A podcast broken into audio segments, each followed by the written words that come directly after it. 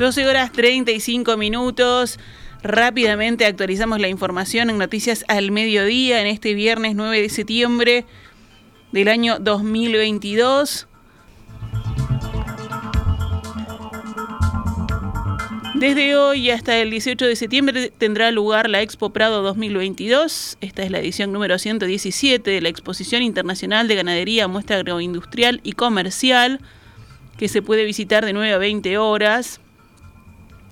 Desde este lunes eh, la entrada general, que se puede comprar además por la web, es de 300 pesos y comprando en boleterías del predio 350 pesos.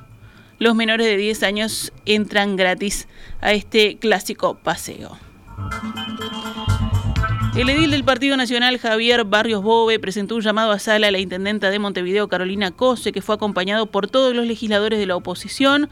Barrios Bove explicó que su convocatoria es por lo que definió como sistemática falta de respuesta a los pedidos de informes que realizan los ediles. El nacionalista indicó que el problema es que la intendencia no contesta o contesta sin responder lo que se le pregunta. Esa ha sido una práctica particular de la administración de COSE, que a diferencia de otras administraciones siempre se contestaban las preguntas, afirmó Barrios Bove.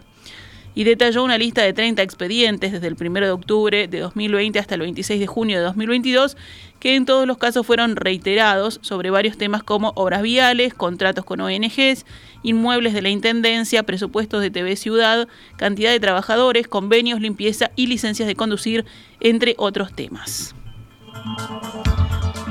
La policía investiga un doble homicidio ocurrido próximo a las 23 horas de este viernes en el barrio La Teja. La central del 911 recibió un llamado alertado sobre dos personas heridas en la continuación.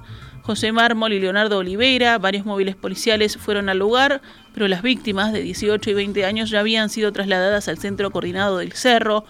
Ambos fallecieron minutos más tarde. Uno de ellos tenía múltiples heridas de arma de fuego y la otra víctima presentaba dos impactos de bala.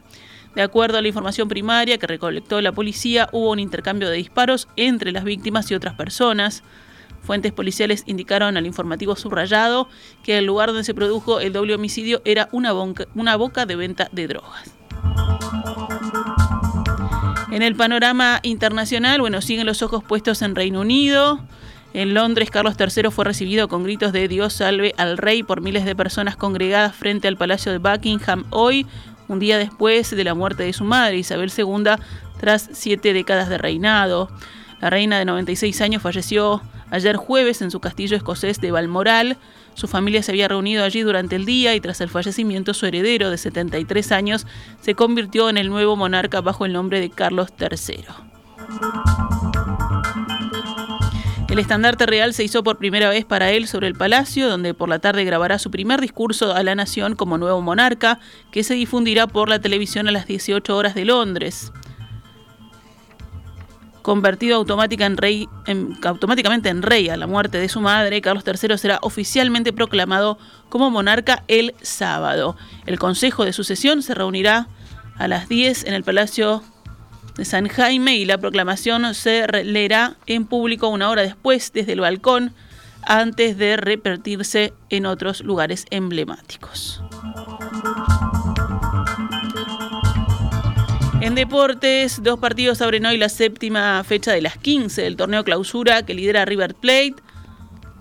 Los partidos de hoy, 15 y 30 horas en Belvedere, Liverpool Cerrito en el Estadio Centenario a las 18 horas Montevideo City Torque Deportivo Maldonado, mañana Wanderers Danubio a las 10 de la mañana en El Viera, Boston River Albion a las 15 horas en el Estadio La Valleja en Ciudad de Trinidad y Plaza Nacional a las 18 horas en el Centenario.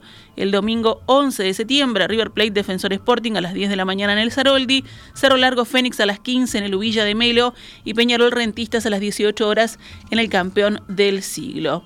Luego, la octava fecha se va a disputar entre semana. Esta es Radio Mundo 1170 AM. ¡Viva la radio!